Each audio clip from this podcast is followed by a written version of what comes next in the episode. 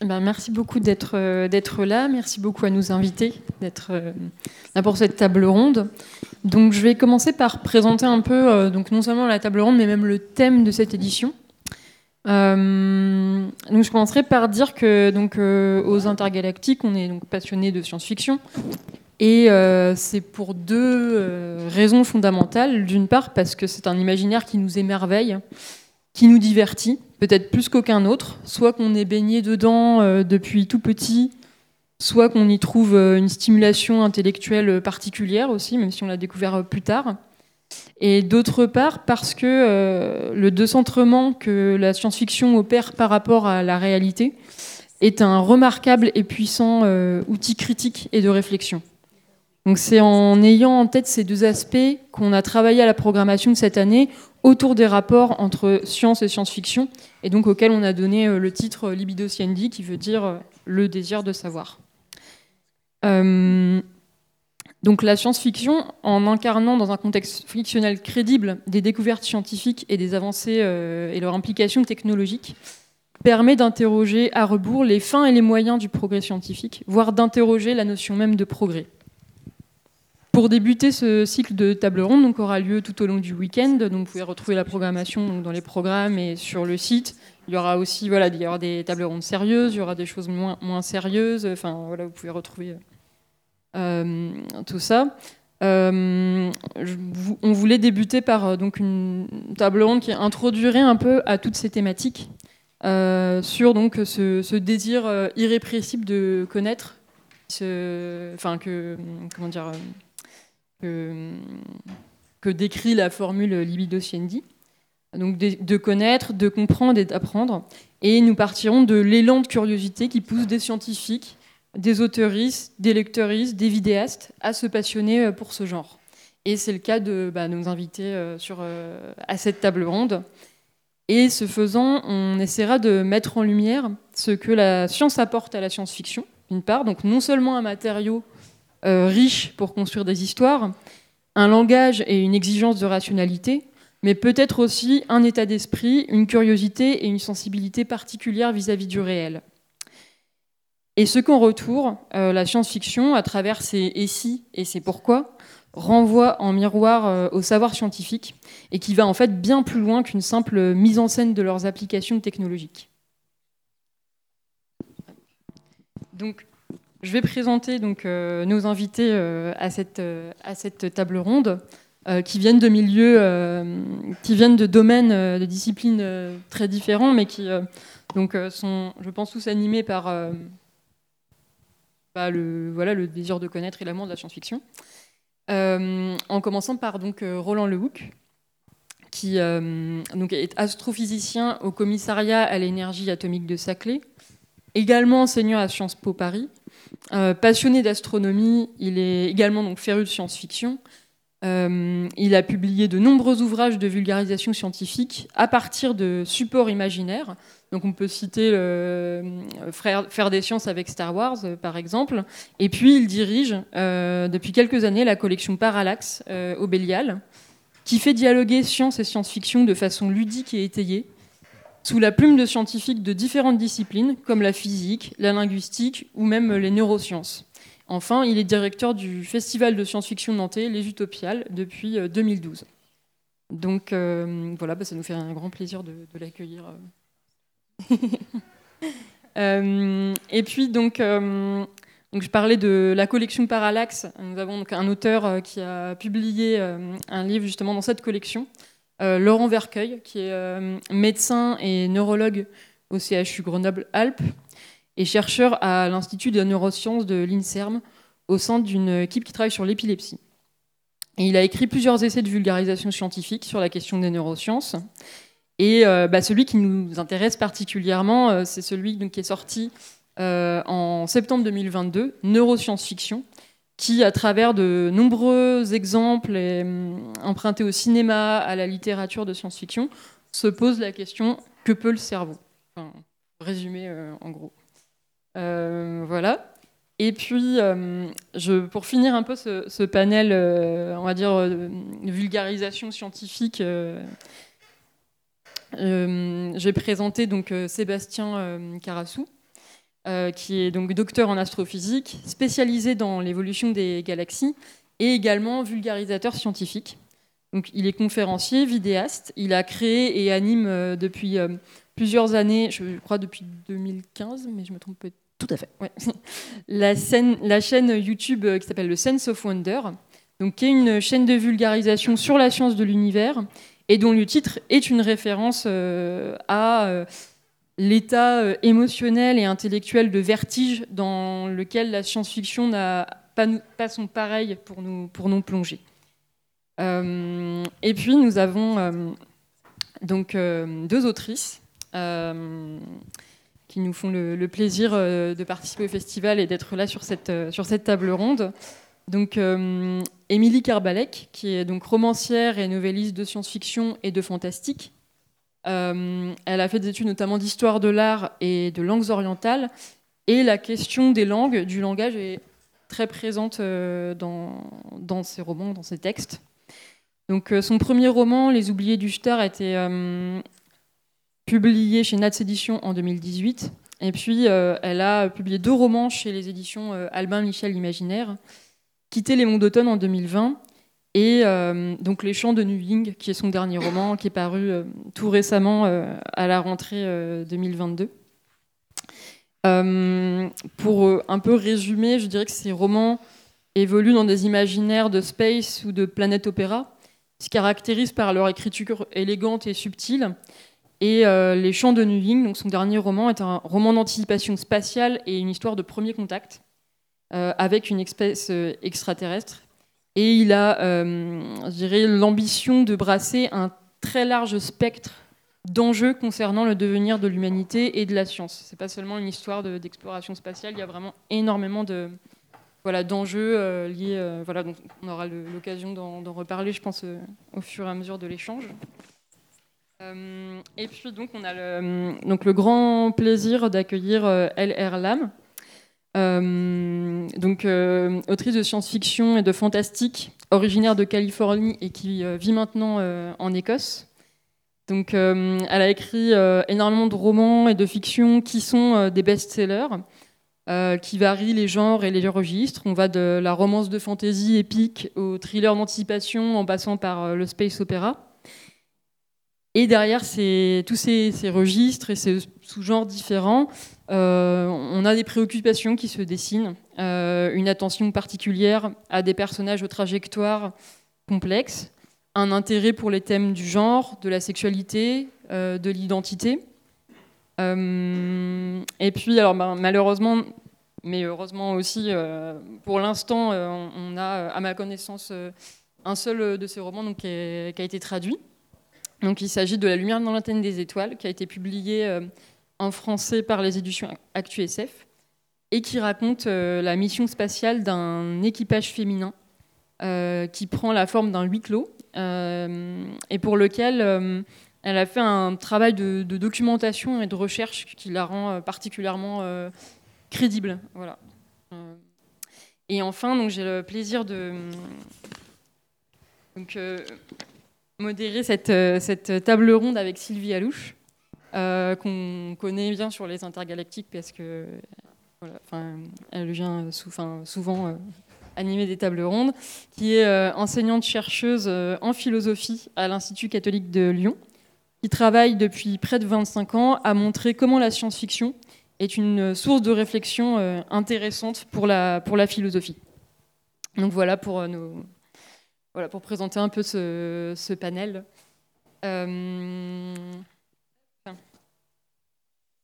Je vais hum, peut-être hum, commencer par euh, proposer de faire un petit tour de table euh, pour savoir en, quelques mots euh, ce que vous évoque cette formule de libido scendi. Enfin, on n'est pas obligé de passer par le latin, mais de, désir de connaître. Est-ce que c'est quelque chose qui caractérise votre propre, vos propres, votre, pardon, votre propre rapport au genre et votre intérêt pour celui-ci. Vous n'êtes pas forcément obligé de, développer, mais c'est voilà pour avoir une première, euh, un premier tour de table.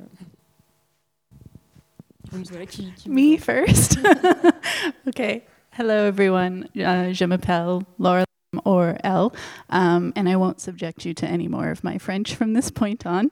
Um, so, yes, I think to be an author or a scientist, you have to be very curious for both. And I think there's actually a lot more commonality between being a scientist and being a creative. I think both being a writer is very systemic, you have to do a lot of research, you have to basically writing a book is testing a hypothesis, um, whereas doing science can also be very creative. One of my best friends is a scientist, and we talk about this quite a lot. Um, and for me, I love being an um, a writer and an author because it just gives me an excuse to geek out about things all the time.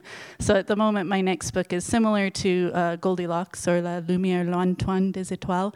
Um, and so I'm doing a deep dive into the moon base, uh, artificial intelligence, um, brain uploading, and neuroscientists. So I'm going to ask you some questions at some point, I'm sure. Um, and yeah, just geeking out about things I think is wonderful. So I think I'm, I'm always insatiable to learn stuff. Um, so I found the perfect job for me because I'm always learning. Euh, eh bien, pour ma part, euh, moi je suis arrivé à la science via la science-fiction. Oh, sorry, sorry. Alors, euh, euh, et elle ne parle pas euh, le français, mais elle pense qu'il y a une curiosité qui est nécessaire si on est à la fois scientifique ou auteur, et qu'il y a d'ailleurs beaucoup de parallèles, puisqu'on le pense, entre le travail d'auteur et le travail scientifique. être auteur, ça demande une rigueur systémique très importante, et au final, faire une œuvre de fiction, c'est tester une hypothèse alors que être scientifique, c'est euh, également être, euh, faire preuve de beaucoup de créativité, ça demande beaucoup de créativité. Et elle adore être un auteur euh, car ça lui permet d'être une grosse geek sur plein de sujets différents. Et son prochain roman est similaire à La lumière lointaine des étoiles, dans le sens où il y a beaucoup de recherches scientifiques sur le sujet de l'exploration spatiale et de l'intelligence artificielle. Et pour elle, euh, c'est super d'être une auteure de science-fiction car elle est insatiable dans son désir euh, d'apprendre. Eh bien, pour ma part, euh, ouais, moi je suis arrivé euh, à la science via la science-fiction en fait, euh, et je me suis construit une culture scientifique grâce aux œuvres de science-fiction que, que j'ai acquises depuis, depuis tout petit. Enfin, moi, je, le, mon plus vieux souvenir de SF, c'est Star Tour, voilà, dans, dans, à Disneyland, tout simplement. mais voilà, il y a eu tout un, tout un imaginaire qui s'est construit, et du coup, un imaginaire qui vient avec des codes et qui vient aussi avec des concepts. la science-fiction, c'est voilà, c'est c'est une boîte à concepts, euh, souvent inspirée des, sciences, euh, pas forcément euh, que, mais ces concepts-là, quand on y est confronté pour la première fois, bah moi, ça a été vraiment des, espèces de, boîtes de jeux en fait qui m'ont fait me poser des questions que je m'étais jamais posées avant euh, et, voilà, donc euh, je sais pas, le, concept de multivers, le concept de, trou noir, le concept euh, de, traducteur universel, toutes ces, souvent des, objets ou des, méga structures ou des, trucs comme ça qu'on retrouve dans des œuvres de, science-fiction, c'est des choses qui, moi, me questionnent beaucoup sur la, faisabilité, etc. Enfin, j'ai aussi grandi avec les bouquins de Roland Lehoucq, donc, donc ça a quand même pas mal participé à, à, cette, à cet aller-retour. donc voilà, je Bon, je viens pas de nulle part non plus, quoi. Euh, mais ouais, ça fait partie de mon imaginaire. Ben, en ce qui me concerne, en fait, je trouve que la science-fiction, c'est vraiment un terrain de jeu idéal pour euh, quelqu'un qui, euh, qui, aimerait tout comprendre. J'aimerais comprendre l'univers, en fait. Voilà, c'est un peu ambitieux et je crois que ça va, je vais devoir renoncer un petit peu à ce rêve. Mais euh, du coup, comme, euh, disait euh, Laura, c'est vrai qu'en tant qu'auteur, on n'est pas astreint à la méthode scientifique. On peut explorer plein de domaines et jouer avec des concepts, les mettre en scène dans des récits, sans avoir à creuser et sans avoir à faire preuve de rigueur scientifique. Donc, eh bien, je trouve que ça se complète assez bien, effectivement, la science-fiction et la science. voilà, elles s'inspirent peut-être l'une de l'autre. Et voilà. Oui, pour ma part, je suis assez d'accord. Le terme de jeu euh, fonctionne bien dans les deux sens. Hein. Je pense que si je vois bien la curiosité des auteurs pour la science, bah, de l'autre côté, euh, lorsqu'on est scientifique, on n'est que de voir ce qu'on peut faire avec notre objet d'étude. Euh, et, là, on est devant le pouvoir de l'imagination qui fait que un objet, quel qu'il soit, hein, on peut le pousser dans ses retranchements et mettre des curseurs vraiment très très très très loin de ce qu'on imagine lorsqu'on est la, tête dans le, dans le sujet. Quoi. Et, ça, c'est vraiment une grande ouverture. Et en fait, on, en tire aussi un bénéfice, je pense, hein, sur sa propre activité, parce que cette ouverture des possibles fait qu'on matérialise plus les, limites. Et puis on s'intéresse à cette frontière. Qu'est-ce qui est dans, la science-fiction Moi, ce que je trouve bien, c'est qu'il y a ce jeu avec les possibles qu'il n'y a pas dans la fantaisie ou il n'y a pas dans les autres euh, genres imaginaires, genres de l'imaginaire. Là, on, se met une petite contrainte qui est que il y avoir encore un peu de possible. Donc, euh, on prend un cerveau, on le met dans le crâne d'un alien, on imagine que, alors, d'abord, il faut qu'il ait un crâne, et puis qu'est-ce que c'est un cerveau d'alien, et puis qu'est-ce que c'est la cognition, et qu'est-ce que c'est connaître, qu'est-ce qui, à quoi ça va lui servir? Les pressions euh, de l'évolution qui vont s'exercer partout dans l'univers de la même façon, qu'est-ce qu'elles vont donner lorsqu'on change quelques paramètres? Euh, voilà, Ça, c'est très intéressant pour un scientifique. Alors, pour ma part, j'ai toujours aimé comprendre les choses depuis aussi longtemps que je m'en souvienne, depuis six ans à peu près. Avant, j'avais plus trop de souvenirs. J'ai toujours aimé comprendre les choses. Et ensuite, quand je suis tombé dans la science-fiction un peu plus tard, j'ai dit Ah, ça, c'est ça que je vais lire. ça m'a l'air bien. C'est mieux que les autres trucs pas bien avant. Et, et, du coup, il y avait vraiment cette alliance-là entre, d'une part, effectivement, euh, la, volonté de comprendre le monde, mais aussi de, le mettre en scène. Finalement, la science-fiction, elle met en scène des éléments de science et technique. Elle place des humains dans des situations, ou des extraterrestres, des situations qui ne se produiraient pas sans cet objet technique. Elle essaie de comprendre des choses, à la fois euh, sur l'objet technique lui-même, des fois euh, pas très habilement. Enfin, on s'entend par là que la science-fiction ne cherche pas à faire de la science, donc parfois elle se trompe. Mais là où c'est intéressant, c'est là où elle essaie de comprendre sur les humains. je trouve que c'était un bon pendant, moi qui suis plutôt scientifique, qui ai consacré beaucoup de temps à apprendre des sciences, et, du coup pas beaucoup de temps, par goût et par compétence, et par, par temps aussi, tout simplement, euh, à la partie science humaine. La science-fiction, elle ramène cette partie-là. Elle met de l'humain, enfin, elle, elle, fait la conjonction entre l'humain et les techniques de manière euh, très intime finalement, parce que c'est la seule littérature qui met euh, les techniques au cœur de l'intrigue. Et même si elle pose des questions sur sur l'amour avec euh, un robot ou l'amour avec un extraterrestre. Alors les questions de l'amour, de qui on aime, etc., ça se pose depuis longtemps, depuis l'Antiquité. Il y a des tas de tragédies ou d'œuvres romantiques euh, autour de ces questions-là. Mais elle les pose dans un contexte tout à fait différent et sous un angle tout à fait différent.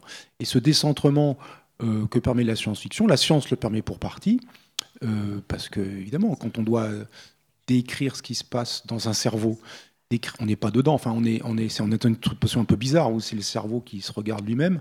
Euh, quand on doit parler du monde microscopique, où c'est inaccessible à nos sens, quand on doit parler du monde macroscopique, gigantesque, de l'univers, où c'est pour partie accessible à nos sens, mais les représentations sont quand même pas faciles à élaborer. Bref, il y a un effort d'imagination à faire, il y a un décentrement à faire pour essayer de les comprendre, ces éléments-là. Décentrement qu'on retrouve aussi dans la science-fiction. Et donc, pour aller dans le sens de Laura, il y avait cette idée vraiment que finalement, pour faire de la science, il faut beaucoup de rigueur et il faut de l'imagination.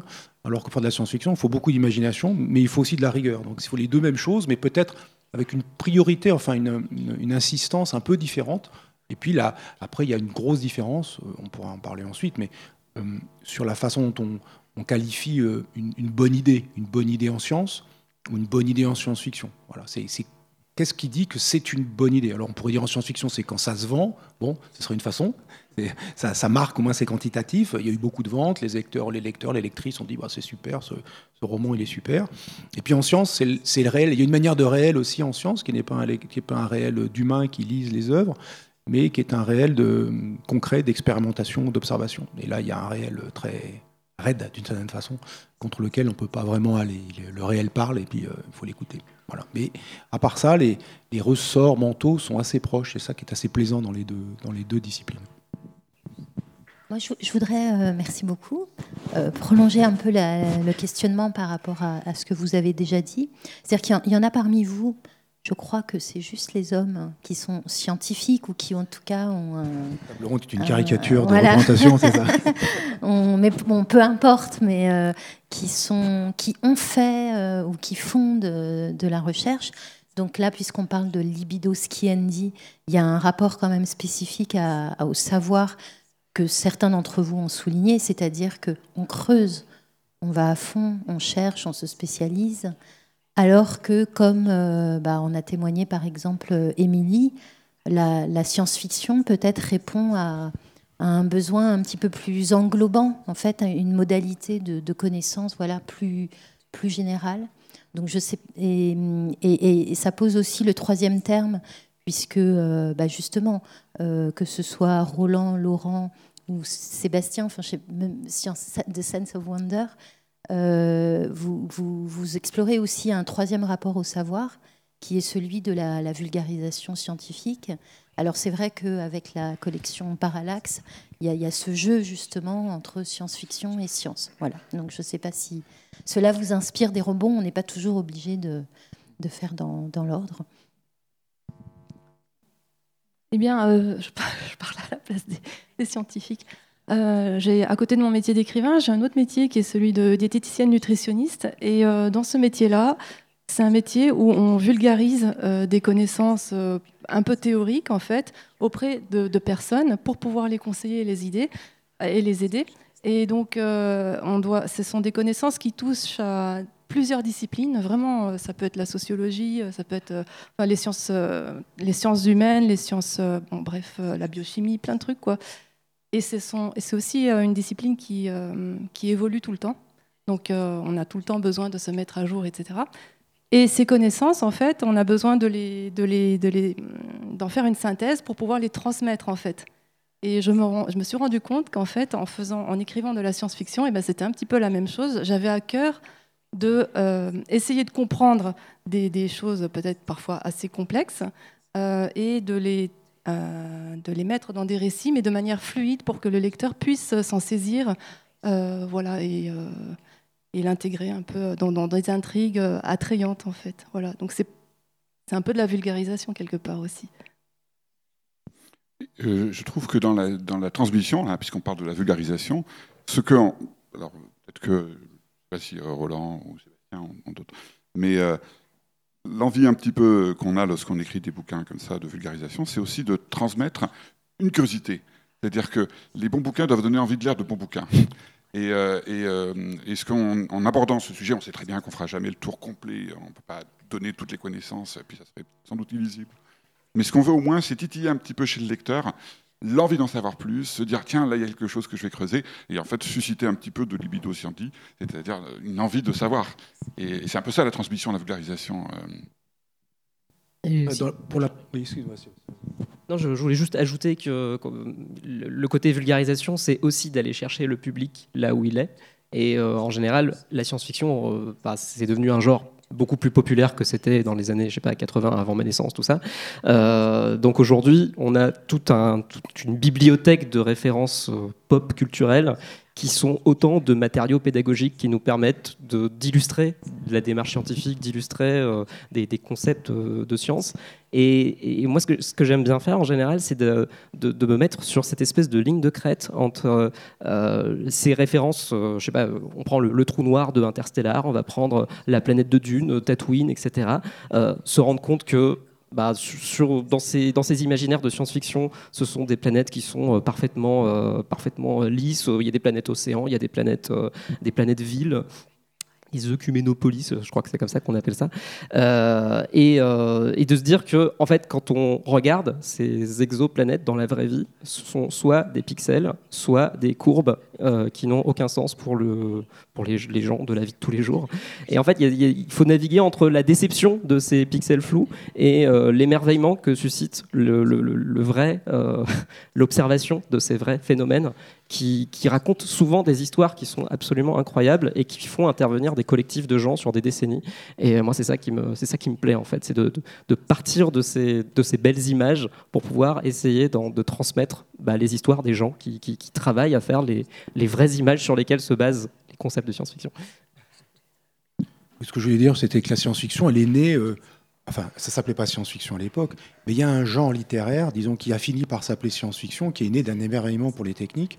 On pense à Jules Verne, par exemple, ou à, Wells, ou à d'autres auteurs.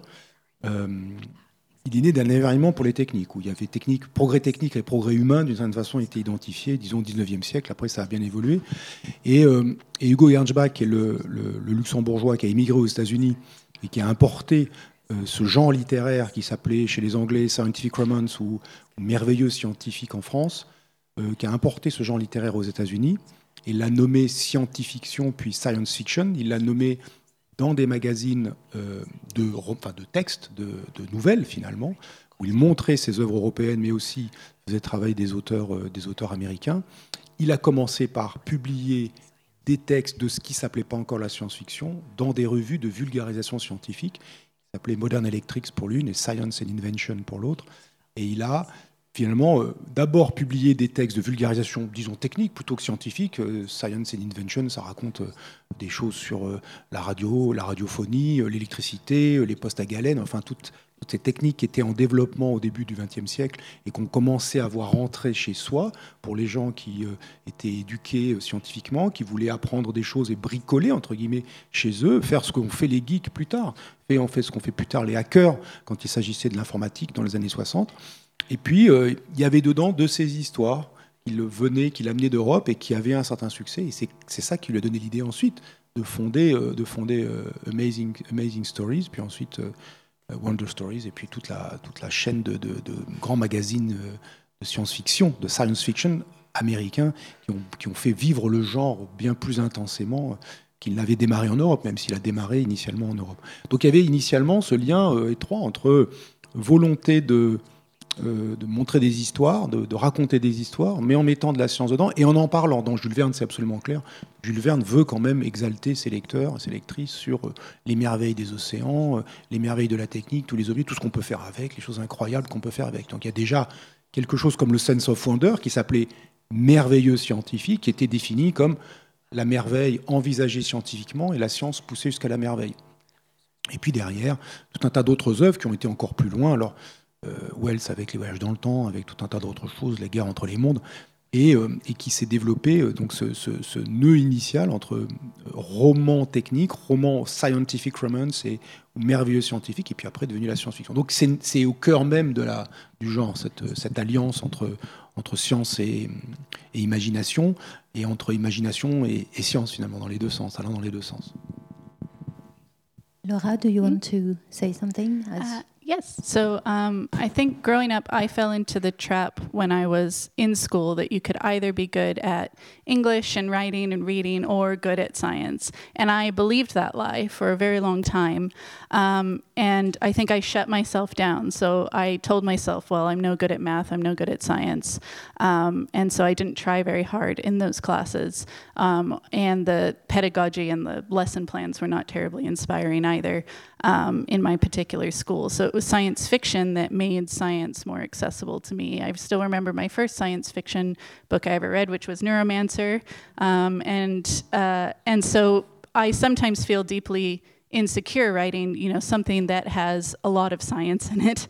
Um, but I find that I'm probably a good translator because if I can understand these concepts and translate it and put it into the story and wrap it up in characters and making the reader kind of almost forget that they're learning a bunch of science alongside of it, then I think I've, I've done my job. Um, and so, in that way, I think I am popularizing science as well. Um, so, yeah, and it's good fun, but it breaks my brain on the regular as well because I feel, I realize I have, I don't quite have the foundation that would make it easier to make that jump sometimes. Et, euh, oh, ah, Euh, enfant, je suis tombée dans le piège classique euh, de croire qu'on peut être doué soit dans les matières littéraires, soit dans les matières scientifiques. Euh, donc je me suis fermée à tout ce qui était mathématiques et sciences. Euh, je pensais que j'étais nulle, j'ai pas essayé très fort dans ces matières et euh, la pédagogie n'était pas incroyable non plus à l'école. Et au final, c'est la science-fiction qui a rendu la science accessible pour moi. Le premier roman de science-fiction que j'ai lu, c'était Neuromancer en France, le néromancien. William Gibson. A good choice. Et je me sens parfois euh, un peu euh, comme une impostrice euh, de d'écrire de- des livres qui contiennent autant de science.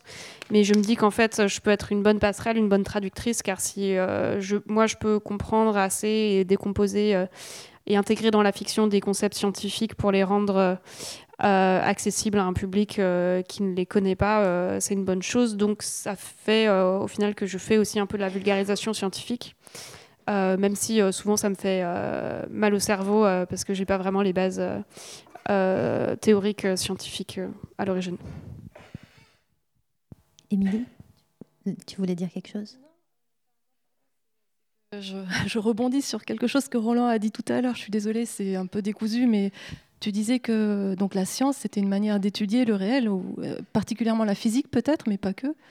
Et en tant qu'écrivaine, cette fois-ci, pas que de science-fiction, mais écrivaine, le réel, c'est un sujet qui m'intéresse. Donc forcément, je m'intéresse aussi à la science, puisque la science étudie le réel.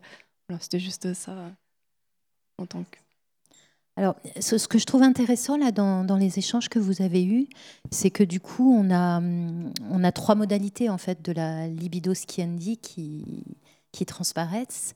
Donc, il y a euh, le, ce que j'ai dit au début, enfin, il y en a une troisième en fait qui émerge, c'est qu'il n'y a pas seulement le, désir de, creuser une discipline et notamment dans une perspective scientifique, c'est-à-dire en fait au nom de l'humanité, Hein, euh, la, recherche, c'est euh, essayer de produire une connaissance qui n'a jamais été produite avant. C'est énorme, en fait. Et moi, c'est vrai que je suis chercheuse et parfois, je... c'est vertigineux, en fait, de se dire que, en fait, quand on est chercheur, c'est la, mission qu'on se donne. Il y a, le, le, le désir de, savoir, disons, plus global, dont, dont parlait Émilie au début, mais qui est du coup plus strictement scientifique et qui est aussi le. Enfin, c'est peut-être. Non, du coup, ça fait quatre. Ce que expliquait aussi euh, Laura au début, c'est juste le, plaisir d'apprendre des choses, mais d'apprendre des choses qui voilà, qui sont pas en elles-mêmes des découvertes. C'est pas vous qui produisez la connaissance, mais vous l'assimilez. Et du coup, il y a une quatrième forme de, rapport à libido qui est apparu et qui, je pense, a été plus particulièrement clairement formulé par Laurent, qui est le, le, mais que tout le monde en fait a manifesté. Et je pense que c'est aussi ce qui nous réunit à travers la science-fiction, c'est le désir de transmettre en fait cette libido dit. Quand vous parliez de, curiosité, voilà, c'est de, on a cette espèce de, choses euh, étranges qui nous habitent, euh, qu'on essaye de, comprendre le monde et qu'on a la chance d'avoir développé cet instrument extraordinaire qui est la méthode scientifique.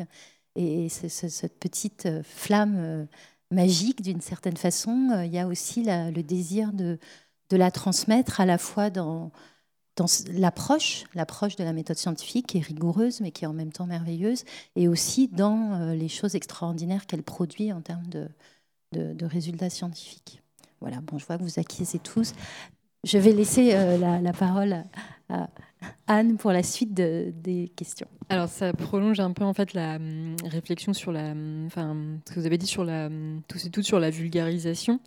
Euh, donc là, dans les, voilà, dans la collection Parallax par exemple, on a des, des ouvrages qui vont euh, traiter, euh, enfin avec d'ailleurs plusieurs disciplines de la planète, de la planète Dune, qui est une planète imaginaire. on a toute une comment dire, des disciplines comme la biologie ou la paléontologie qui vont s'intéresser à, la vie, à la vie extraterrestre. Dans le livre de, Laurent, on voit la manière dont, que la manière dont les autoristes de SF représentent le cerveau et ses facultés nous apprend, est capable de nous apprendre aussi des choses sur son, sur son fonctionnement. Donc je me demandais, en fait, est-ce qu'il y a quelque chose de chose d'intrinsèque au genre qui fait que ces objets de la science-fiction, que ce soit euh, voilà, une planète, la manière dont un, dont un auteur euh, euh, parle, du, parle du cerveau, enfin des, des outils, enfin des choses imaginées en fait par les auteurs.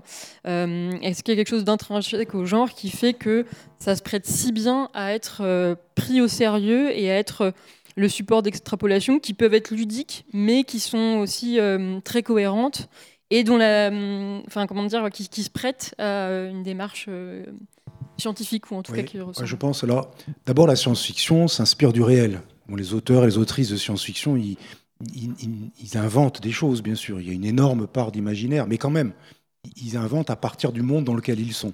Et on voit bien que les thèmes traités par la science-fiction, par exemple, ne sont pas les mêmes dans les années 50, ou la façon de représenter les sciences et les techniques dans les années 50, ou maintenant, par exemple. Donc, la science-fiction, elle ne fait que parler d'ici et maintenant, finalement, même si ça se projette dans le futur, parfois dans le passé, dans des futurs alternatifs ou des présents alternatifs et sur d'autres mondes, elle parle souvent, presque exclusivement, d'ici et maintenant. Partir de la science-fiction en se disant c'est un réel qui se joue devant moi, c'est pas un truc imaginaire, c'est vrai. Alors, euh, quand on fait quand j'utilise beaucoup moi les films de science-fiction, par exemple, ce sont des œuvres très connues, plus, malheureusement que les, que les livres c'est pas un film, c'est un documentaire. Qu'est-ce qu'on peut en dire? Et ça permet de, d'abord, évidemment redresser les torts d'une certaine façon. Il y a des moments où c'est pas bien, c'est, c'est faux. Bon, c'est pas grave, mais de comprendre où est-ce que c'est faux et surtout pourquoi c'est faux. Deuxième chose intéressante, faire une enquête, donc montrer à l'œuvre la, méthode scientifique. C'est-à-dire essayer de dire, ah ben tiens, euh, là on voit dans ce film, il se passe quelque chose. Est-ce qu'on peut déterminer une information de plus que le film ne dit pas, mais qui est dedans qui est dedans, caché, parce qu'il faut euh, touiller, il faut extraire l'information par un raisonnement, par une méthode qui se rapproche en fait assez bien de la méthode scientifique. Donc là, c'est un deuxième intérêt. Et puis, l'intérêt majeur, et c'est là où la science-fiction et moi est intéressante comme scientifique, pas tellement comme objet pour avoir des nouvelles idées en recherche, mais comme c'est une expérience de pensée, finalement, ça, ça approche beaucoup les sciences de pensée, qui est un outil majeur de la science, qui est un outil majeur de la, et pas que, de la philosophie et, de tout un tas d'autres disciplines qui ne sont pas strictement euh, sciences naturelles, disons au sens expérimental. Cette expérience de pensée, elle est extraordinairement importante pour discuter, euh, pour pousser les connaissances dans leur retranchement, même si c'est faux, Télécharger un cerveau dans la machine, euh, imaginer des choses incroyables qu'on ne sait pas encore faire techniquement, ça met les humains, les protagonistes, dans des situations qui, donnent à penser. Ça problématise des questions et c'est là où c'est intéressant. Donc il y a quelque chose dans la science-fiction, effectivement, qui est euh, intrinsèque au fait qu'on peut l'analyser parce qu'elle parle de notre monde réel au sens euh, matériel, expérimental, naturel, du monde naturel.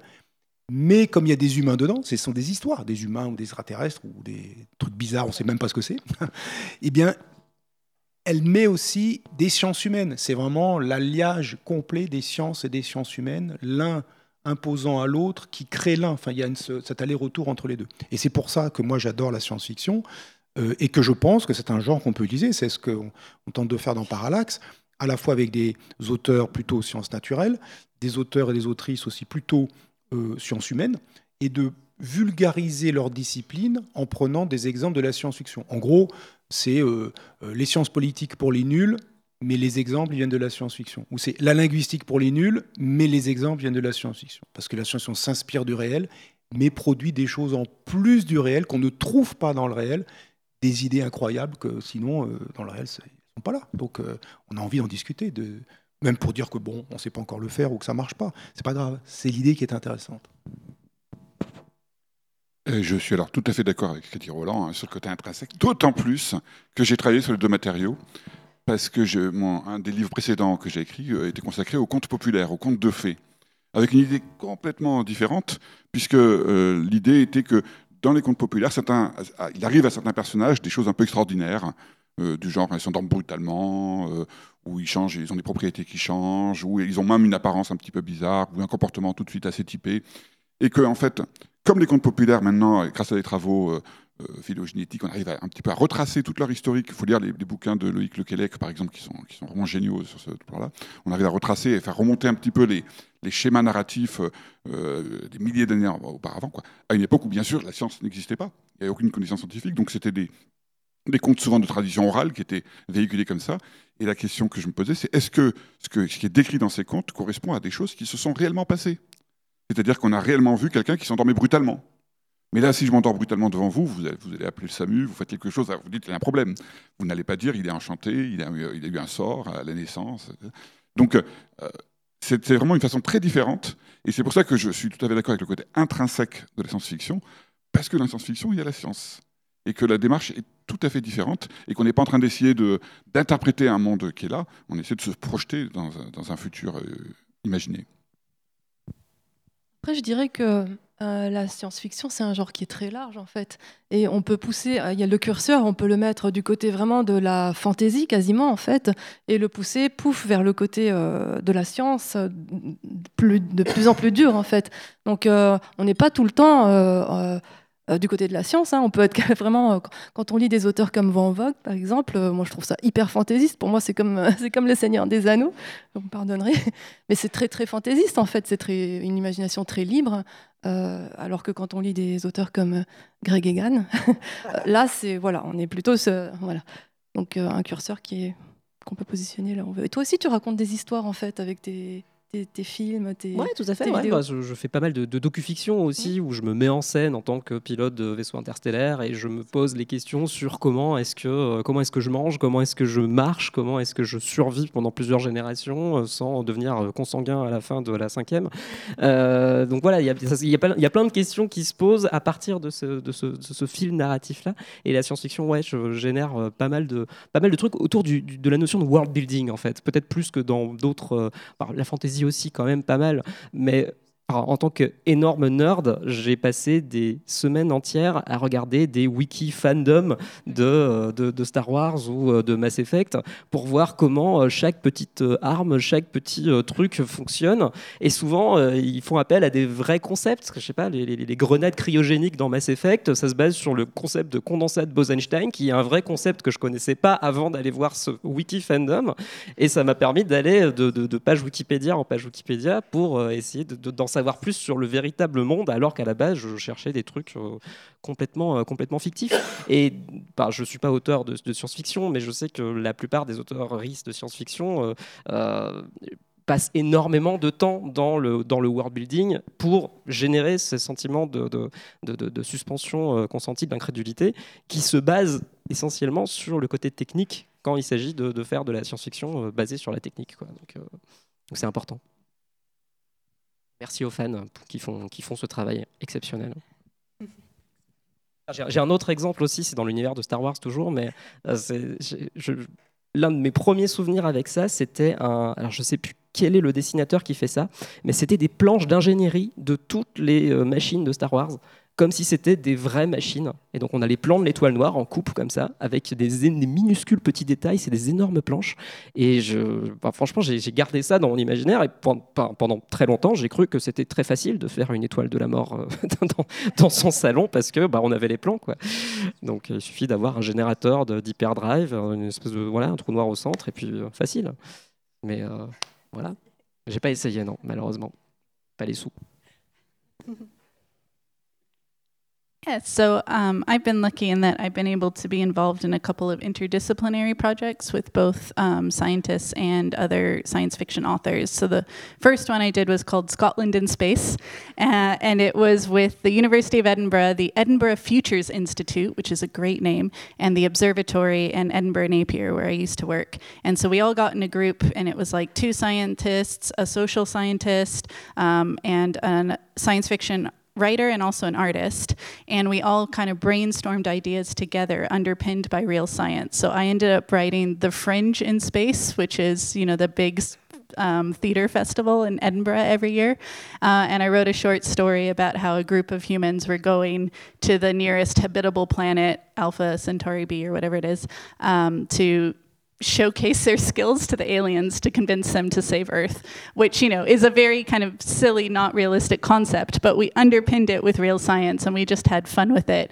Um, and in return, I wrote the short story, someone did a drawing of it, and then the scientist who is an astrophysicist um, you know, wrote an essay kind of talking about the exosolar planet in more detail. And we also had someone who worked at the National Museum of Scotland looking after their space stuff, and she kind of wrote like, you know, collections of what could be um, on the spaceship and stuff as well. And so it was really interesting. And then the second one I did was, yes. Yeah, thanks. Euh, j'ai eu la chance de participer à beaucoup de projets interdisciplinaires qui euh, faisaient se rencontrer des scientifiques et des artistes. Le premier, c'était Scotland in Space, donc euh, l'Écosse dans l'espace, organisé par l'Université d'Édimbourg. on était un groupe avec deux scientifiques, une personne qui étudiait les sciences sociales, une illustratrice et moi, une autrice de science-fiction. Euh, et donc, on a fait un projet qui s'appelait The Fringe in Space. Donc, c'est le festival euh, de théâtre à Édimbourg dans l'espace, où euh, elle a écrit une, nouvelle sur un groupe d'humains qui voyage jusqu'à l'exoplanète la plus proche, donc Alpha du Centaure B, pour convaincre les aliens de sauver l'humanité. Et donc, cette nouvelle était accompagnée d'une illustration faite par l'artiste, plus d'essais scientifiques, plus un projet d'exposition. Euh, voilà, donc elle a beaucoup de chance euh, d'avoir participé à ça. just add a tiny, tiny second one, which was um, something that you can apply for every year if you're an author um, is called Launchpad Astronomy, and it's where a group of science fiction authors are chosen every year to go to the University of Wyoming and learn astrophysics for a week. So I applied when I was sick with COVID to cheer myself up, and I got selected. So it was literally about eight hours a day of astrophysics lectures, um, and I did not, I understood more than I thought I would. Um, but we also got to go do science, we got to go to the observatory, we got to look through telescopes. Um, and so it was really, really fun. Um, and I wish there could be more stuff like that. Like if I'd had that kind of science education as a teenager, I may very well have become a scientist because it was amazing.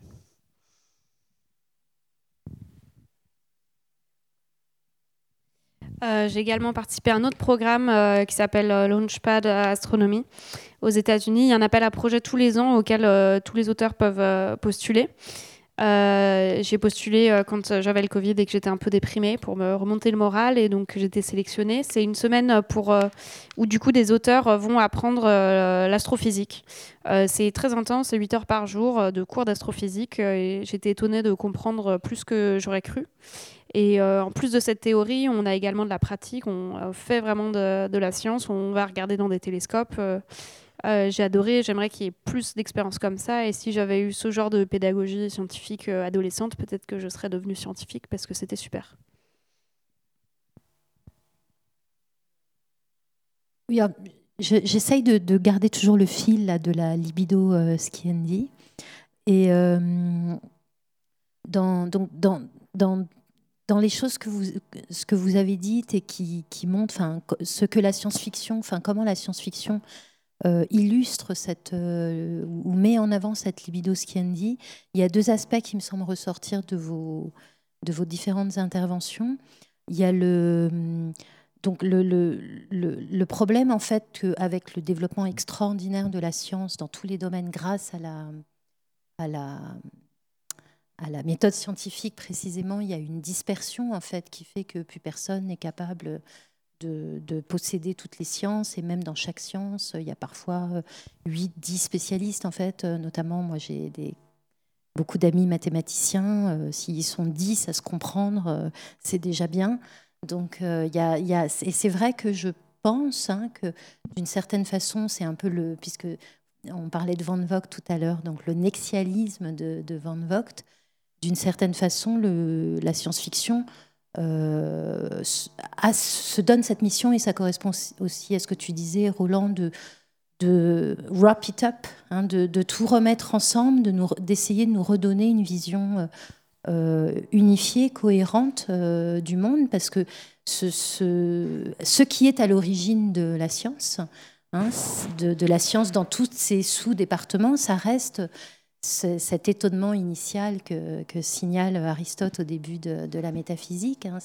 Et c'est précisément cette libido sciendi, mais qui n'est pas au début, en tout cas, une libido sciendi d'un tout petit domaine euh, du monde, hein, mais qui est de- d'essayer de, tout comprendre d'un coup. Et on est dans ce paradoxe de bah, de pas d'avoir perdu l'espoir, sauf si peut-être euh, on s'augmente technologiquement. C'est un de mes sujets de spécialité, le transhumanisme. Donc, sauf peut-être euh, s'il y a cette possibilité-là, on, est un peu désespéré en fait de pouvoir arriver à, cette vision. euh, euh, de cette satisfaction en fait euh, libidinale et la, science-fiction d'une certaine façon nous, donne le moyen d'avoir au moins l'illusion ou, d'avoir une forme intuitive en fait de, réponse à ce désir. Et puis le, deuxième aspect hein, qui est corrélé, je crois, c'est euh, ce que vous disiez, euh, notamment autour de la possibilité qu'on a, et c'est vrai que c'est une expérience assez extraordinaire comme amateur de monde, parfois on s'attache tellement aux mondes imaginaires qu'on a envie de les creuser comme si c'était des mondes euh, réels.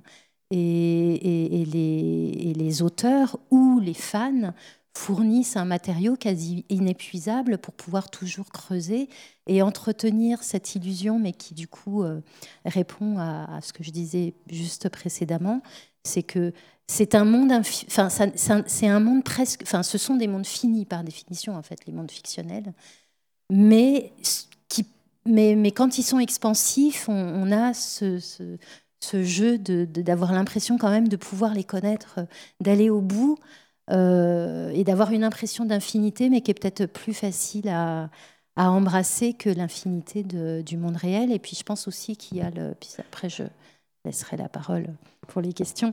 Mais euh, il y a le...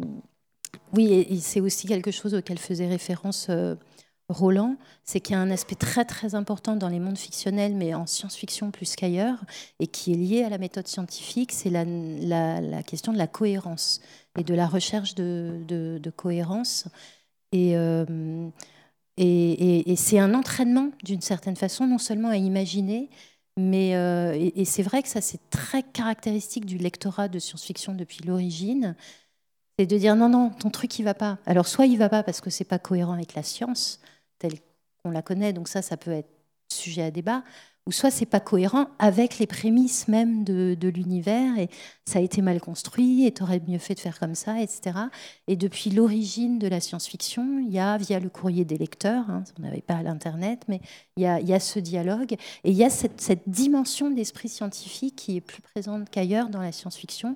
À nouveau, hein, la libido sciendi, c'est pas juste euh, les connaissances produites et qu'on réembrasse, mais c'est aussi un, regard en fait sur le monde une façon de voilà et qui est mise en œuvre par euh, l'auteur et le lecteur de, science-fiction.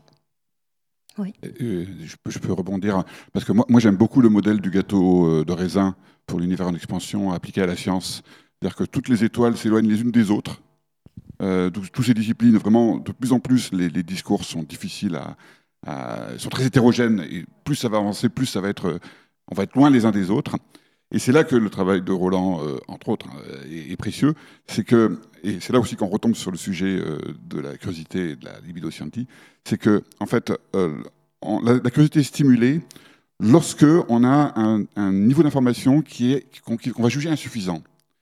En fait, on est, si on ne sait rien de rien, on ne va pas être curieux. C'est vraiment une courbe en U inversée, hein. c'est-à-dire que si vous avez déjà tout, votre curiosité elle va être un petit peu émoussée, vous n'allez pas aller chercher l'info. Si vous savez rien de rien, pareil. Par contre, si vous avez des petits indices, si on vous dit, tiens, là, il y a des trucs intéressants à voir, là, vous allez avoir une soif d'information.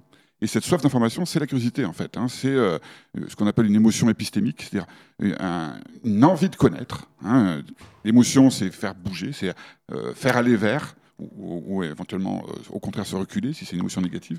Mais c'est ce qui va donner envie de connaître, c'est d'en savoir déjà un petit peu et de se dire tiens, il y a un truc intéressant et je vais aller voir ça. Donc, euh, effectivement, les étoiles s'éloignent les unes des autres, les planètes euh, aussi, mais si on a encore une petite vue d'ensemble, si on a encore des informations qui nous viennent des autres systèmes solaires, et eh ben peut-être qu'on peut être intéressé d'aller chercher. Euh, ah, en fait, moi, ça me fait penser, j'ai réfléchi par le passé sur moi-même, et du coup, je vais vous soumettre une question qui va ficher en l'air le programme d'Anne, peut-être. Mais euh, moi, j'ai réalisé, vous allez peut-être tous être euh, saisis d'effroi, mais que fondamentalement, je ne suis pas si intéressée que ça par le fait de savoir. Et je suis en fait, et ça explique hein, mes choix, euh, disons, professionnels, en fait, dans ce que je fais fondamentalement, et c'est par exemple ce qui me plaît chez Greg Egan, c'est le vertige des idées. Et c'est ce que vous venez de dire, en fait, qui me... et finalement, alors il se trouve que quand les gens, les scientifiques cherchent à savoir, la réalité est tellement imprévisible que la science produit des idées auxquelles on n'avait pas pensé avant par le simple fait de creuser le réel. Mais euh, en fait, pour, Enfin, je ne sais pas si j'ai abandonné depuis longtemps, contrairement apparemment à Émilie, l'espoir de vraiment avoir les réponses à mes questions, si c'est ça. Mais euh, finalement, moi, ce qui, m'attire, voilà, c'est le, vertige des idées. J'ai adoré, même si maintenant je ne suis plus capable, mais j'ai adoré, par exemple, comprendre euh, les théorèmes de Gödel.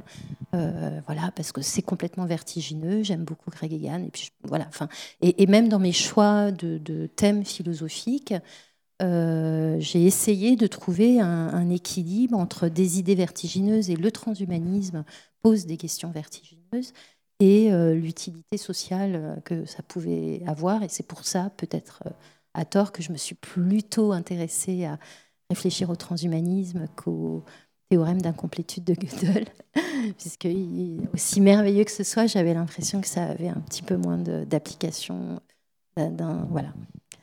Euh, je serais curieuse d'avoir votre La science-fiction, c'est une littérature d'idées. Il y a fut un temps, en tout cas en France, on critiquait la science-fiction parce qu'il n'y avait pas de style, en gros, et c'est pas bien écrit. Quoi. Bon, ok, peut-être c'est pas bien écrit, mais en fait, on s'en fout. Évidemment, quand c'est pas bien écrit, on peut, ça peut être un peu rebutant, comme un dessin auquel on n'adhère pas euh, esthétiquement, euh, même s'il y a des tas de, choses nouvelles ou de choses intéressantes, on peut ne pas y adhérer en première intention. Mais comme c'est une litté- une littérature d'idées, il faut donner sa chance aux idées qui sont promues par les auteurs et les autrices de SF. Et c'est là où ça devient vraiment intéressant, c'est dans, les idées. Donc ça, je crois profondément que la science-fiction, c'est ça. C'est une littérature d'idées fondamentalement, parfois servie par un style spectaculaire, parfois par un style qui est, qui est plus moyen.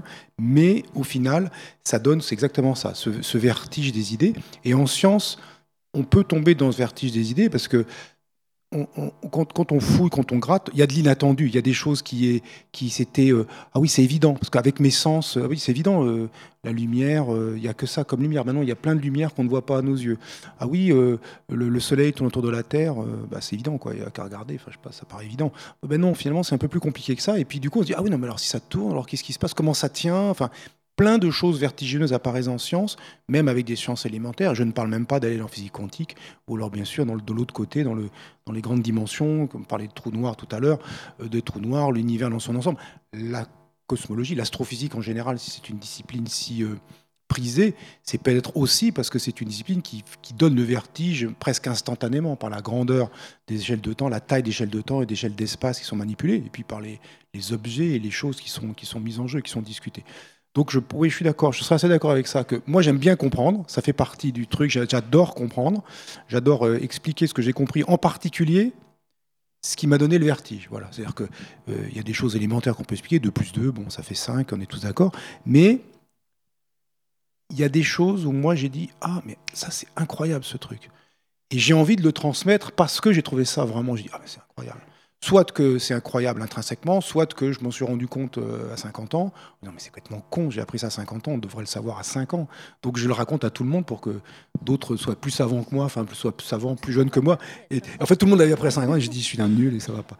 Donc c'est à cette idée quand même de, de transmettre les choses qui m'ont fasciné aussi, et préférentiellement les choses qui m'ont fasciné plutôt que les choses euh, peut-être plus basiques, mais qui sont peut-être aussi importantes. Quand tout est nouveau, tout est, peut être fascinant. J'imagine les enfants qui découvrent la numération, qui découvrent à peu près n'importe quoi, ça peut être très. Ils sont d'ailleurs, c'est ça qui fait plaisir avec les enfants, c'est qu'ils sont fascinés par absolument tout, tout ce qui est nouveau. Je, je pensais à une chose, euh, c'est euh, récemment j'ai eu euh, l'occasion de me replonger dans le texte d'Ursula K. Le Guin euh, où elle parle de la fiction panier, une hypothèse. Et euh, dedans, elle donne une, une certaine, euh, pas une définition, elle propose une, euh, une définition de la science-fiction. Elle dit, euh, je crois qu'elle dit que si la science-fiction est la myth- mythologie de la technologie euh, moderne, je crois, alors ce mythe est tragique. Et ensuite, elle développe, elle dit, voilà, l'homme maîtrise euh, l'espace autour de lui, l'homme, il maîtrise euh, les étoiles, il maîtrise euh, la géographie, il maîtrise, il maîtrise, et puis il maîtrise la santé, il maîtrise la mort, il maîtrise tout, en fait. Et, et au final, ben, on aboutit à, un cataclysme, en fait, c'est l'apocalypse à la fin. Et, et cette science-fiction-là, je résume de manière très très synthétique, en fait, elle aboutit en fait finalement à produire un, futur, un avenir inhabitable en fait, qui est juste plus habitable. Et je fais un petit peu le parallèle en fait avec ce que tu disais sur le fait que chaque scientifique fonctionne dans sa discipline et devient de plus en plus spécialisé et pointu. Euh, moi, j'ai un frère qui est scientifique, j'ai des amis qui sont un mathématicien, par exemple, etc. Et j'adore euh, discuter avec eux, mais néanmoins, en fait, euh, ils- bien sûr qu'ils ont une distance, euh, ils ont aussi une distance critique par rapport à leur pratique, mais néanmoins, j'ai l'impression que les scientifiques, vous fonctionnez dans votre silo, là, comme ça, vous avez une sorte de vision tunnel vous, dans votre discipline, donc vous êtes hyper, hyper, hyper pointu, ça va très, très, très, très loin, donc il y a un grand vertige. Et puis, mais par contre, euh, c'est hors sol, quoi. C'est complètement déconnecté. Et puis, il y a pas de. J'ai l'impression qu'il n'y a pas de réflexion transversale, en fait. Que c'est voilà, chacun fonctionne avec. Alors, on m'a expliqué que c'était aussi parce que pour obtenir des financements, eh ben, il fallait fonctionner comme ça, etc. Que euh, c'est le système en quelque sorte qui fait que, euh, voilà. Mais euh, résultat des courses, en fait, on est dans un monde où bon, l'avenir, il n'est pas très rose, en fait. Et, là, donc, je pensais, voilà, je mettais ça un petit peu en résonance avec le texte, ce texte-là d'Ursula K. Le Guin. Et je trouve ça assez, euh, Ben, en fait, ça me donne une transition En justement sur la- 1986, elle a écrit ça. Mm. Et euh, finalement, c'est vachement d'actualité. dans- pour aller dans ce sens-là, les sciences, quand même, au moins les sciences naturelles, il y a une volonté de compréhension très noble, on veut comprendre le monde, etc. Enfin, il y a aussi une volonté de maîtriser le monde. hein.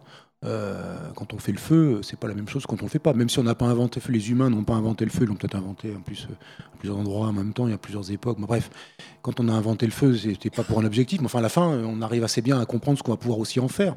Et c'est la même chose avec à peu près toutes les inventions. Et donc du coup, il y a, il y a cette volonté de se rendre comme maître et possesseur de la nature, comme disait Oui, ça, Descartes. Il y a, il y a quelque chose qui est derrière là, il y a un mythe prométhéen qui est derrière aussi la science, et qui du coup, euh, peut- ça peut partir en- dans, dans les côtés, ça peut partir euh, dans le bon sens, euh, volontairement ou pas d'ailleurs, enfin involontairement parce qu'on ouvre la boîte de Pandore, ou volontairement parce qu'on dit bah ça on va le faire, et puis on va y patater tous ces gens-là, bah, ça va être bien. Et euh, voilà. Et donc à la fin, il, se passe, il se passe une catastrophe, quoi. Il se passe ou des catastrophes ou des choses euh, pas souhaitables, pas pas pas forcément voulues initialement, ou d'autres sont voulues, mais pas forcément voulues initialement. Mais à la fin, le résultat, voilà, le résultat, il est ce qu'il est. Et c'est vrai que euh, cette euh, technique enchantée qu'on pouvait imaginer au 19e siècle, enfin, j'ai enchanté, c'est pas l'enchantement au sens de la, de la magie, mais cette technique qui rendait le monde meilleur, enfin, rendait la vie des humains plus pratique, ça a été le cas dans bien des situations, elle a aussi causé bien des soucis, bien des soucis aux humains. Et ça peut partir effectivement de regarder en silo, parce que c'est vrai que pour bien connaître une chose, malgré tout, il faut taper dessus, si j'ose dire, assez longtemps, l'observer, la travailler assez longtemps, et à la fin, euh, ben, voilà, il sort, il sort des choses, et puis les idées, elles disparaissent pas. On peut pas, euh, on peut pas oublier une idée, euh, on peut pas désinnover, enfin, on peut pas euh, oublier un truc qu'on a, Oui, qu'on a les- pensé, ces idées-là, qui paraissent complètement déconnectées de la réalité humaine et sociale, finalement, elles ont quand même une action dans le monde réel. hein. Euh, L'autre jour, je lisais un- un- un- une interview d'un grand spécialiste de l'intelligence artificielle. Et euh, j'étais sidérée parce qu'en fait, il est hyper intelligent, hyper pointu dans son domaine. Mais en fait, son discours est tellement. C'est une sorte d'évangélisme technologique euh, je, me dis, mais dans quelle bulle il vit, en fait, ce monsieur? En fait, il est hyper, hyper intelligent. Il doit avoir un QI de 165. Mais euh, le béaba, il, il pose même pas le béaba en fait de la réflexion. En fait, je vis sur Terre dans un monde où on a des ressources euh, euh, qui sont qui sont finies. Enfin, il me semble que justement les scientifiques l'ont assez bien démontré. Et euh, il nous parle de l'intelligence artificielle comme ça, euh, comme si, euh, comme si en fait c'est quelque chose qui allait pouvoir euh, apporter un progrès pour toute l'humanité. En fait, Euh, non, qui est concerné par ce genre de progrès? Donc, est-ce qu'on ne devrait pas aussi, est-ce que la science-fiction, c'est pas justement euh, la, littérature ou le genre qui permet d'interroger cette notion même de progrès aussi? Ben, justement, en fait, c'était en fait le sens justement de la, ce sur quoi je voulais rebondir, c'est que là, en fait, on arrive vraiment à un point que je trouve hyper intéressant et qu'on va aussi évoquer là tout au long du festival. C'est la question donc euh, que la science-fiction permet de poser, c'est les finalités euh, du savoir et des sciences, parce que c'est vrai que jusque là, on parle de, bah voilà, de cet élan de curiosité qui est une chose absolument euh, ben, partageable et formidable. Et en même temps, la science-fiction, en mettant en scène donc, des personnages de savants, mais aussi des communautés scientifiques, en montrant les impacts de la technologie et de la technique euh, sur nos sociétés, sur nos vies, elle permet aussi de, hum, voilà, de questionner euh, ses finalités, euh, ses conséquences et sur voilà, quels objectifs on poursuit. Et il y a, je pense, une tension entre la, découverte, le désir de, comprendre, et quelque chose qui serait plutôt, comme l'a dit Roland, de euh, maîtrise, de pouvoir, voire de, conquête, et qui n'est pas qui parfois est dissonante avec euh, la euh, recherche de savoir désintéressé. Et c'est quelque chose que la science-fiction met très bien en, scène. Et là, c'est hum, justement, j'avais une question. alors, ça, enfin, on pourrait, je pense, tous rebondir dessus, mais je pensais en particulier à nos, à nos deux autrices. C'est euh, qu'on a deux romans en fait euh, qui abordent le thème de l'exploration spatiale. Et je trouve qu'à cet égard, c'est un, sous-genre de la science-fiction qui est particulièrement intéressant sur cette tension et sur cette question. Puisque euh, c'est quelque chose qui continue de nous faire rêver. Enfin, je pense beaucoup d'entre nous, ça fait partie de voilà, notre amour aussi de, la science-fiction un peu originelle. Mais qui est également euh, investi d'intérêts privés, euh, géopolitiques, euh, qui est quelque chose en plus de, au niveau des moyens qui, enfin, vraiment peut poser question. Et donc ma question, mais voilà, enfin, qui était à la base plutôt adressée à Émilie et Laura, elle, mais voilà, c'est que dans les deux romans, on a l'histoire d'une expédition spatiale vers une exoplanète, mais avec des personnages qui, bon, déjà. Il y a plusieurs personnages, donc il y a une pluralité de points de, vue. Il y a des personnages de scientifiques, il y a un personnage justement de comment dire d'entrepreneur un peu voilà un peu mégalo à la Elon Musk, voilà, même s'il n'est pas tout à fait pareil, mais dans le roman d'Emily.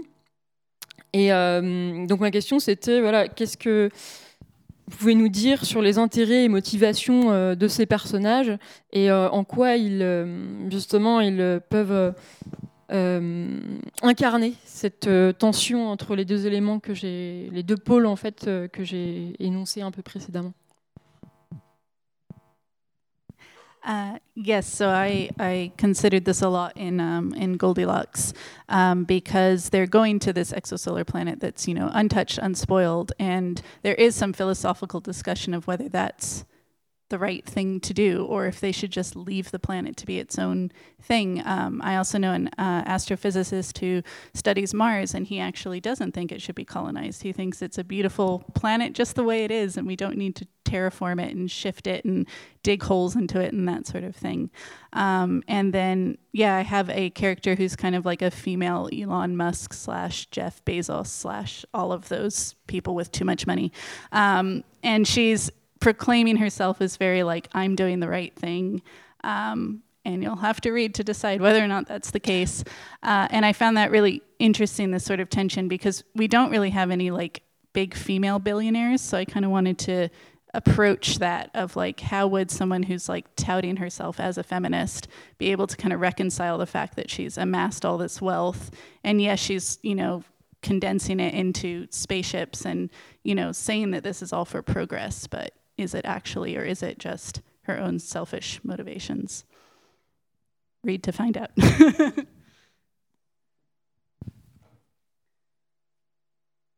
oui, sur la question de la curiosité, comme disaient les Anglais, curiosity kills the cat.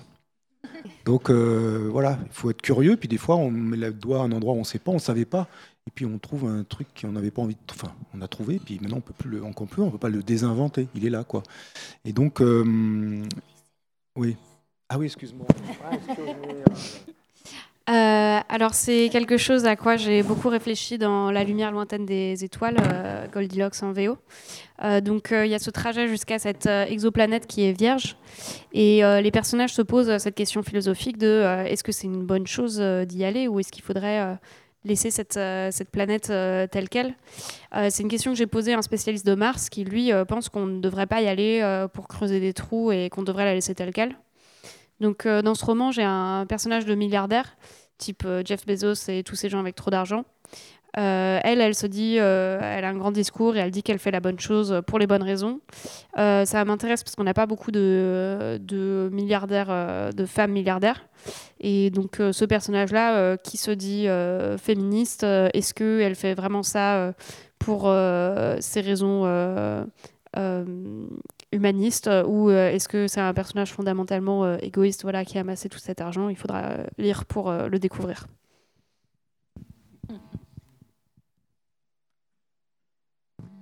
Alors moi, il y, a une œuvre que, que, cette question m'évoque et que je trouve absolument, enfin, incroyable et c'est probablement le meilleur livre de science-fiction que j'ai lu ces dernières années.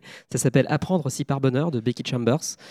qui, qui, traite cette question à, rebours de tous les, toutes les nouvelles sur le spatial que j'ai vues jusqu'à présent. Donc c'est pour ça que ça m'a aussi beaucoup marqué.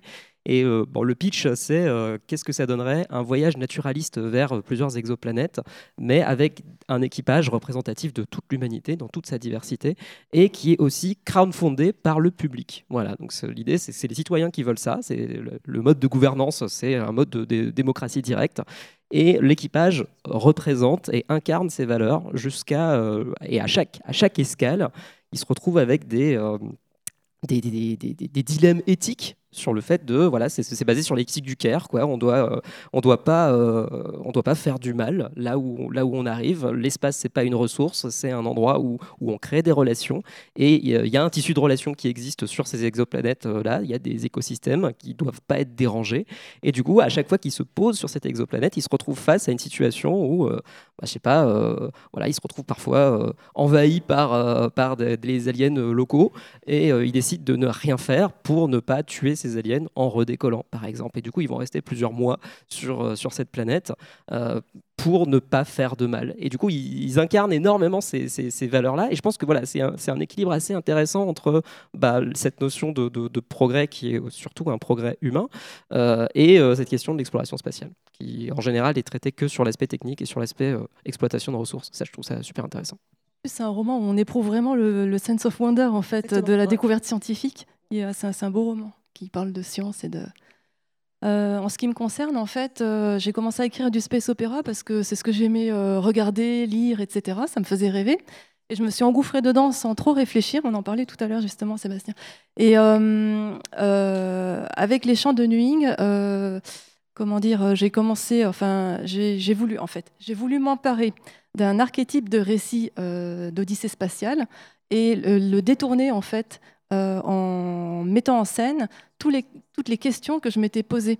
Donc il y a la question par exemple de la protection planétaire, la question de la finalité, pourquoi on va vers l'espace, euh, la question de est-ce que, je me suis demandé aussi, est-ce que j'ai envie d'alimenter cet imaginaire-là en fait en tant qu'autrice de science-fiction? Est-ce que ça a un sens aujourd'hui quand je vois le développement de l'industrie spatiale, euh, la manière dont c'est fait, euh, les enjeux euh, industriels, militaires, géopolitiques sont prépondérants en fait? Est-ce que j'ai envie de continuer à alimenter cette machine à rêve en fait en racontant des histoires de alors maintenant on parle plus de conquête spatiale n'est-ce pas? On parle de exploration spatiale voilà le, langage a un petit peu bah, finalement, c'est un peu la même chose. Euh, enfin, le mot, le, mot, la désignation a changé, mais c'est la même chose derrière, en fait. Bien... Les, Jeff Bezos et Elon Musk parlent toujours de colonisation de l'espace. Hein, et, colonisation, c'est pas un mot Ils n'ont aucun complexe. Mais bon, l'agence spatiale européenne, elle parle pas de conquête, elle parle d'exploration, je crois, etc. Bon, mais au bout du compte, quand on voit la rivalité euh, politique entre euh, la Chine, les États-Unis, etc., et tous les enjeux qu'il y a, c'est quelque chose qui me fait pas rêver, en fait. Et c'est pour ça aussi, récemment, il y a eu un appel à pour faire à des auteurs en fait de science-fiction pour participer à un projet qui s'appelle Amazonie spatiale et ça rappelle un petit peu ce dont tu parlais Laura. Euh, donc c'était pour réenchanter un petit peu justement le récit d'exploration spatiale parce que l'ESA a, beaucoup de difficultés en fait à mobiliser un imaginaire positif autour de, autour de l'espace, euh, contrairement aux États-Unis semble-t-il. Euh, donc ils ont, voilà, ils, ont, ils ont lancé un appel à candidature à des auteurs de science-fiction pour raconter des histoires positives au cours, au cours de, sur, le, sur le thème de l'exploration spatiale. Et j'ai pas candidaté, justement parce qu'en fait, je pense que c'est... J'ai pas envie d'alimenter cette machine à rêve. T'aurais dû, t'aurais dû, parce que je suis dans le cortège d'experts et je peux te dire, euh, c'est en train de non, partir. Non, mais ça, ça, a l'air vraiment génial. Ça part en éclat. Ça veut dire, euh, moi je suis intervenu, je suis intervenu pendant une heure sur la question faut-il renoncer à l'espace? Grand succès. Je peux te dire que les A, je ne sais pas ce qu'ils vont recevoir comme, euh, comme document, mais ça va les faire réfléchir un peu, sûrement. Ah, ils ont peut-être fait le fumble de leur vie, si tu veux. avec les auteurs et les autrices. Avec les auteurs, enfin, je ne sais pas s'ils vont s'en mordre les doigts. les doigts, on verra. Simplement, en tout cas, si leur ambition c'était de ne produire que des textes euh, euh, très youpi, youlala, on va aller dans l'espace, ça va être génial, à mon avis, ça va être raté. et, et, par contre, ils auront certainement des textes très intéressants qui seront produits par les auteurs qui, pourraient être, qui, pourront, qui pourront aller certainement du très critique à des choses plus balancées, mais plus conscientes effectivement des conséquences de, l'ambition spatiale. Et là, par contre, il pourra, à mon avis, il va sortir un truc intéressant justement. Oui, y, a des choses. Je pense qu'il y a des choses intéressantes qui vont en sortir. Et, euh, et, euh, et, donc du coup, voilà, en tout cas, ça n'ira pas dans ce... Moi, j'ai craint ça quand on m'a contacté pour cette pour être expert dans ce, les gens qui interviennent à l'extérieur pour nourrir les auteurs, un peu dans le, dans le, cas du Launchpad Astrophysics qu'a a, suivi Laura, il y a une sorte de Launchpad science, quoi, où on donne plein d'éléments d'espace. Et, euh, et, les gens de l'ESA, ils sont PLS, quoi. quand ils interviennent, les auteurs sortent pas les bâtons, parce que on est bien, tous les gens sont bien élevés, mais quand même, ça, ouais, l'après-midi, ça a bien faillité. Quoi. C'est vrai que ça mérite. Euh, ouais, on va voir ce ah, qui sort de ça. Je suis très curieuse, moi, de voir ce qui va en sortir. Mais euh, il y a eu des moments, on va dire, ouais chaud, quoi. Enfin, ça a discuté, quoi. Ça a bien, il y a eu trois jours de. Mais ça doit être passionnant, en fait. Absolument. absolument. Euh, mais en tant qu'autrice, en fait, avec les chants de Nuing, euh, j'ai répondu personnellement à cette question. Et, euh, et après, en fait, j'ai éprouvé le besoin de rapatrier mon imaginaire sur Terre, en fait, parce que je pense qu'on a vraiment, vraiment besoin d'imaginer des histoires qui nous désenclavent un petit peu de ce, de ce présent très oppressant et de ce futur immédiat où on, nous parle de, voilà, de, de, de, crise climatique, planétaire, etc. Donc c'est quelque chose qui me touche euh, de manière plus concrète aujourd'hui en tout cas. Après, je ne dis pas, hein, je vais peut-être repartir vers, dans l'espace euh, d'une manière ou d'une autre, mais euh, sais pas ce que tu en penses. On en discutait tout à l'heure. Bah ouais, moi j'ai pas mal changé mon rapport à la science-fiction en fait de ces dernières années. Enfin, ça va aussi avec euh, toute une réflexion où je me suis beaucoup politisé ces dernières années aussi. Donc ce que je recherche dans la science-fiction aujourd'hui, c'est plutôt son côté politique que son côté technique. Et les romans qui m'ont le plus marqué, bah voilà, c'est du Le Guin, c'est du Becky Chambers, c'est de la science-fiction qui met de l'humain au centre en fait et les relations, des tissus de relations humaines au centre. Et, je pense que c'est peut-être euh, peut-être ça qu'on doit réfléchir. En fait, il y, a, toutes des, discussions en ce moment autour du solar punk, du, de la climate fiction euh, et de comment est-ce qu'on construit des récits de société euh, qui soient à la fois durables et souhaitables. Et bah là, voilà, on a on, parle beaucoup de nouveaux récits, d'imaginaire à construire. Bah là, c'est clairement le médium qui est fait pour ça, en fait. Et là, ce ne sera pas du, technosolutionnisme. On ne va pas être des ingénieurs planétaires à faire de la géo-ingénierie partout. Mais c'est plutôt, voilà, comment est-ce qu'on est qu'on renonce, comment est-ce qu'on rétrécit les, échelles de la société pour construire du sens en fait. Et je pense que bah, la, science-fiction, même s'il y a une partie scientifique, il y, il y, a une partie aussi expérimentation politique qui est super importante. Je suis vraiment désolée, en fait, on a écoulé euh, le temps.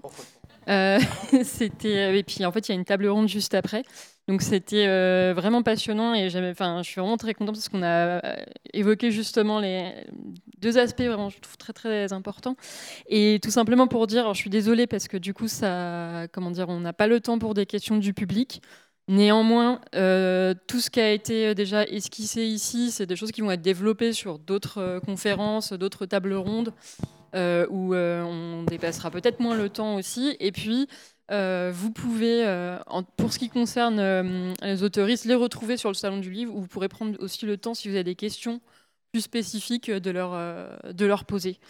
Voilà, je suis désolée pour ce, pour d'interrompre comme ça les choses.